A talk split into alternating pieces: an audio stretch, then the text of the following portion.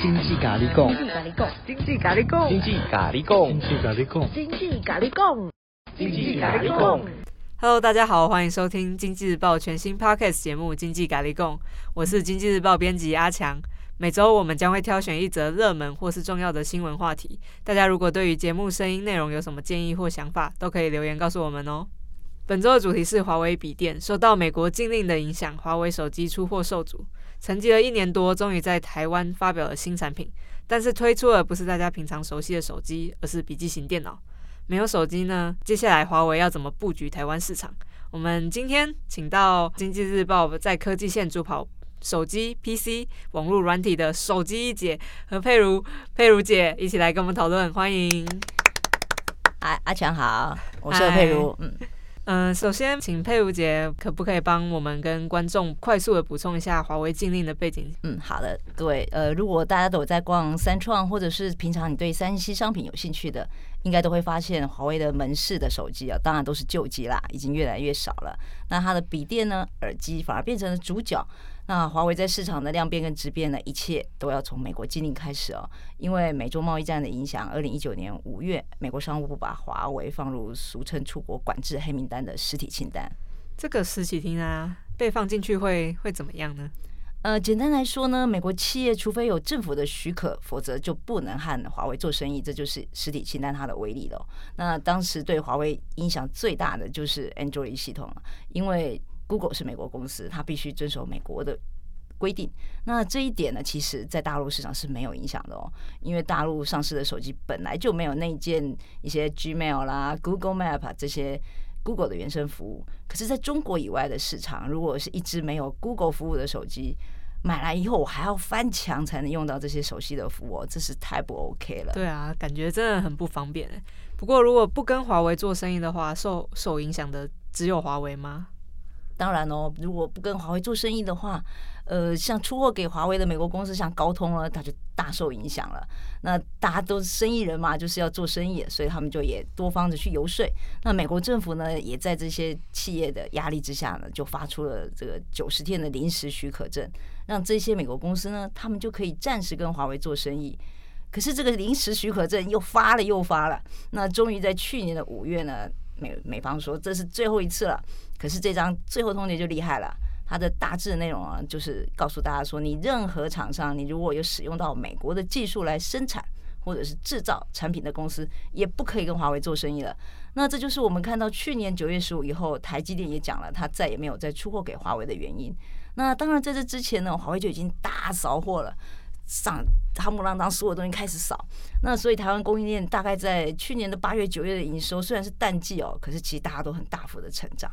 哇，这个在美国真的是非常严厉的这个禁止令下，但我记得，哎，最近华为的财报好像也是有成长的，为什么它在这么严苛的禁制令下还挺得住呢？嗯，其实我自己跑华为这么久，华为。有些地方真的还蛮厉害的。那在美国经历之前呢，大概在二零一六年，我自己在巴塞罗那采访世界行动通讯大会，就是呃 MWC。那当时现在还是了啊，华为消费者事业群的头就是余承东。那在产品发表完之后呢，华为就安排了大陆媒体呢到另外一个地方去访问。那余承东当时就是要赶啊，要赶赶去那个场地去跟他们讲。那我一看就赶快追追着余承东到了场外了。那这个时间很赶，我想说我只有。一个问一个问题的机会了，所以我就问他，我说华为呢已经是世界第三大手机厂，接下来你们的目标呢？那这个当时是被这些公关人员就是簇拥着一一路要往上前的这个余承东，他就停下脚步了。他说华为智慧手机呢要在两年内跃居全球第二，五年内挑战龙头宝座。那当时华为虽然是全球排名第三，但是他跟三星、苹果。这两个老大哥前面来讲，还是有一段一大段的差距哦，因为他连百分之十的全球市占都不到。那他既然敢这么说呢，我就这么写了。所以当然隔天就是我们经济日报的三版头条啦。那我当时我的还在西班牙就看到了。耶。那事实证明呢，华为它不不不仅呢是在大陆手机市场是居冠的，那因为在欧洲市占提升，它还真的就是我他说的两年内啊，在二零一八年的二月呢，它就超车苹果了。然后成为全球第二大厂，那眼看着还要坐二望一了。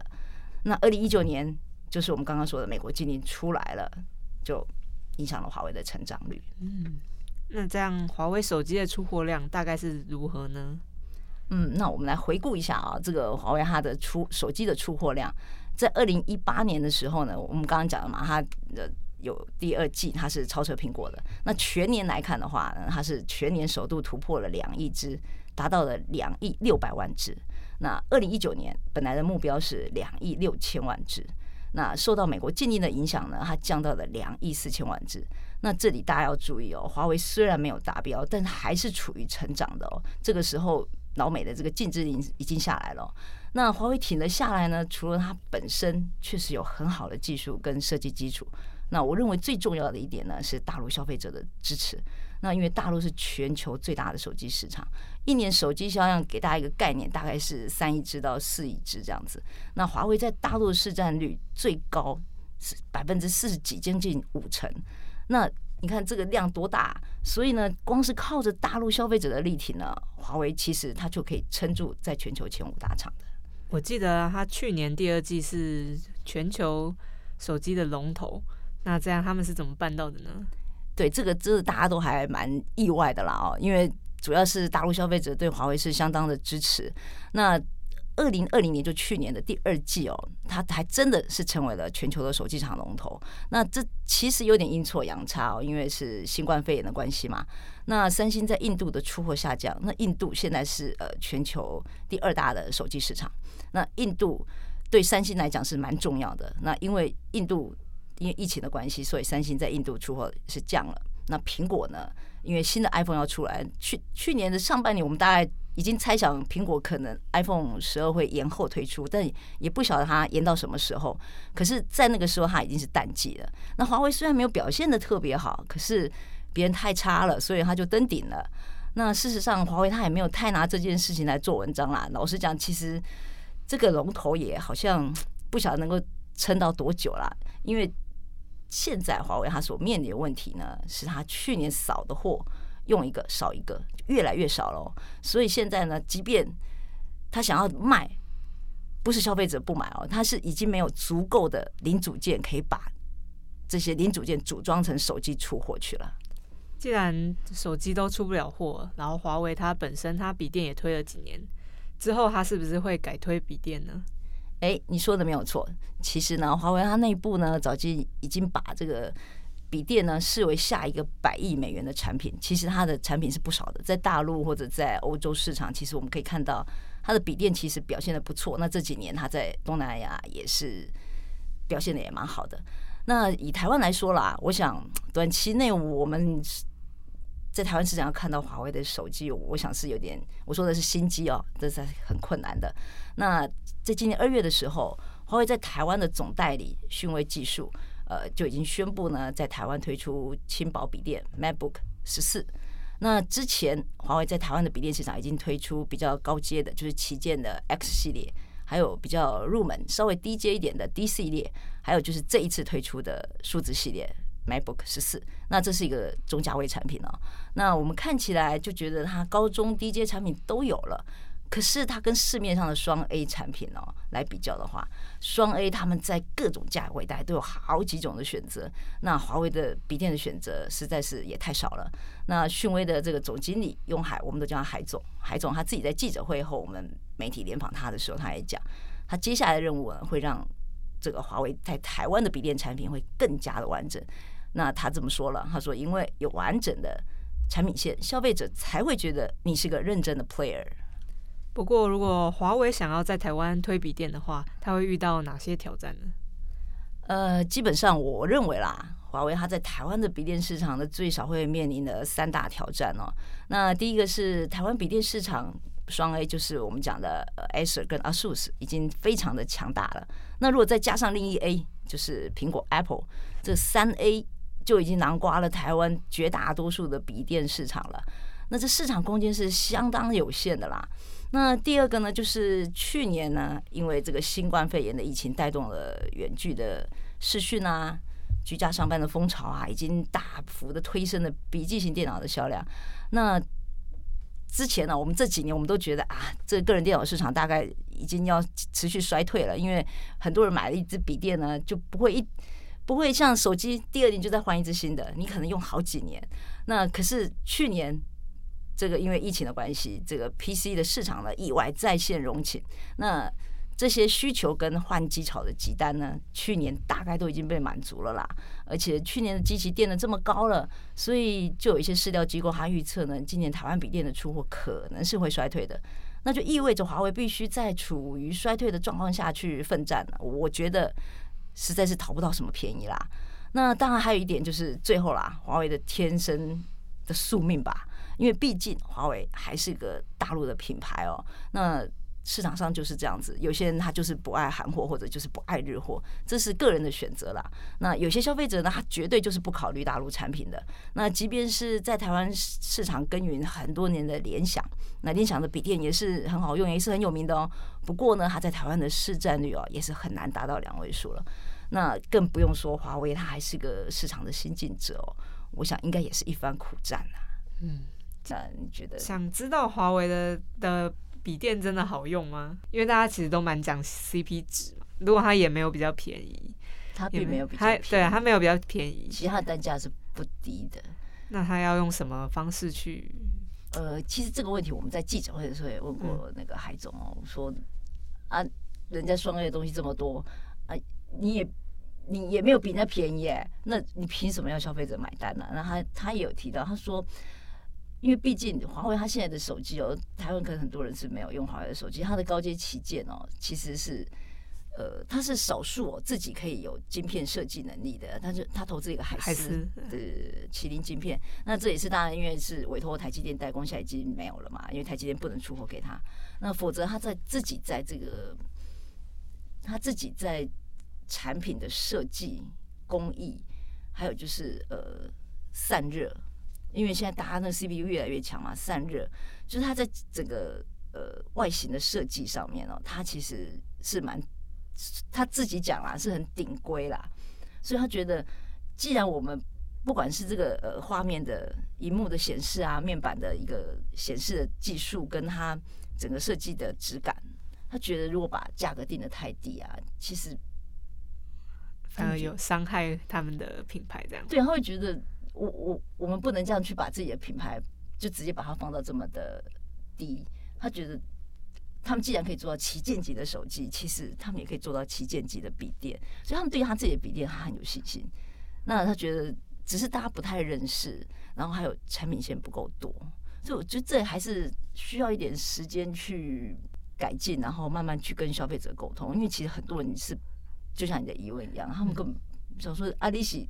都要去看稿，哦，我们在。但是以我自己用，我觉得是还蛮顺的。但是老实讲，现在笔电哦，差距没有差距那么大，感觉不大出来，对不对？特别专业的，对，或者是那种重度使用者。否则两万块的笔电跟四万块的笔电，应该说两万块笔电其实也也有很好用的啊。那四万块笔电当然是更好用啦。可是就一般人的需求来讲，不是每个人都需要到那种电竞级的。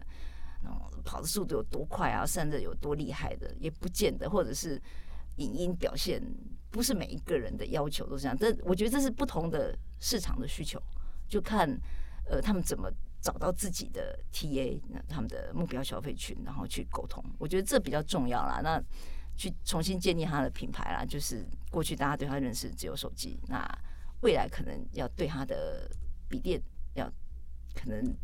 最好有一些呃广告啊，或者品牌要稍微有点外扩的效应，嗯、要不然我觉得是还蛮难的。嗯，既然这样的话，那华为的机会到底会在哪里呢？哎、欸，是啦，我也觉得华为其实现在看起来呢，这个在台湾的笔电市场拓展起来，我觉得是困难重重啦。但也不是没有机会哦，因为主要的原因呢，就是华为它拥有这个手机打下的基础哦，在台湾已经培养出了不少的花粉。就是我们讲的忠实的铁粉哦，他们叫花粉。那因为华为的那个 logo 是一朵花，这样，那加上那个华为，华也是这个花的意思嘛。那再来说说这个海总，那海总其实我个人觉得啦，他是一个呃蛮厉害的角色哦。因为华为有两大事业体哦，一个是电信设备，一个是手机。那在台湾的电信设备市场呢，这个因为政治的因素，是一根螺丝钉都买不进来哦。那华为在台湾主要就是卖手机，那手机它就这个就透过这个台湾的总代理讯威来带来销售。那之前讯威负责手机呢，都是台湾籍的专业经理人呐、啊。那我想可能是在沟通上啊，或者是争取资源上没有那么顺利哦，所以华为手机在台湾的市占率是一直都起不来哦。但是这海总来了之后呢，他很快就广邀这些通路伙伴举行经销商大会，在这个新产品发表的时候，请来很低调、很低调，然后就是股王台湾股王大力光的董事长林恩洲来到场站台啊。这个林恩洲呢，大家可能。大家对他弟弟可能是比较熟悉，就林恩平哦。那因为大部分的法说会呢是这个总经理，就是林恩平会出来的。大多数人其实根本平常也见不到林恩洲的，可是林恩洲却到场了，而且他到场还不仅仅上台站台，事后还接受媒体的访问。我记得那一次他还自己拿出来他的华为的手机哦，那其实真的是给足了华为面子啦。那我觉得这个。在海总这么的努力下呢，不到两年时间呢，华为的手机在台湾市场呢，就从排名十名以外挤入了前十、前五大、前五大。嗯，各位观众可能对于雍海海总不大会了解，佩如姐可以帮我们稍微介绍一下他的背景吗？那说到这个海总呢，他是在湖南出生、北京长大的一口标准的京片子。那去年一整年呢，华为都没有举办记者会，那这些媒体都很八卦嘛，然后媒体就想说。这个海总，一定是回到大陆去了。那其实我们等到记者会的时候，我们就问海总说：“哎，海总，你是不是就都回大陆？这一次才又 隔离完结束呢？然后才开记者会的？”就海总就说：“哦，去年二月我抵台后，我就没有离开过台湾一步喽。然后呢，在在那次记者会，其实一开场的时候，这海总一一一上场，他就告诉大家说。”各位好，我们已经一年没有见了，我想死大家了。好，这个海总真的是很会表拔干净，对，真的蛮会拔干净的啦。然后，而且他在过去一年呢，他除了这个苦思他新的市场策略，还抽空去爬了玉山，勇渡日月潭。哎，这连我都没有做到哈。还有一个是九天八夜的自行车环岛，那真是相当接地气的一个总经理。那其实他之前他有派驻过阿姆斯特丹。那他当时在，他还讲他在阿姆斯特丹也是常常骑着单车，就到处谁到处谁这样子，所以他其实对每一个派驻的地点，他都很深入的去了解这个市场的状况。这位接地气的海总啊，对于华为的新布局会有什么样的做法呢？嗯，好，这个海总当然他是讯威的总经理啦，哈，那他也提到说，今年呢讯威是一定要转型的。那转型的方式包括什么呢？就是一个是产品要转型，还有生态系也要转型哦。至于你产品转型了，生态系都转型了，那当然你通路上呢也要重新的来进行重新的梳理，然后也要重新的进行品牌的重塑哦，让消费者了解说，哎，华为除了手机以外啦，华为的 PC 跟它的音频产品就是耳机啦这些的特色。那通路的部分呢，过去讯威是以电信商，就像中华电信啊、远传这些，跟它的品牌。台电，他自己有华为的品牌旗舰店，这样。那未来呢，他还会强化跟三 C 资讯通路伙伴，像灿坤啊、顺发啦这些，他现在已经有产品在他这边卖了。那海总呢，他能不能在台湾的笔电市场呢，再现两年前的他在手机市场表现这么好的一个战功彪炳的状况呢？我觉得是还蛮值得期待的。哦，那就让我们继续看下去吧。那我们今天。谢谢佩如姐跟我们一起讨论啊，谢谢喽，谢谢大家喽，也谢谢大家的收听。如果想要看更多的分析新闻，也欢迎大家去经济日报网阅读文章。有问题或是建议，也欢迎留言给我们哦。拜拜，拜拜。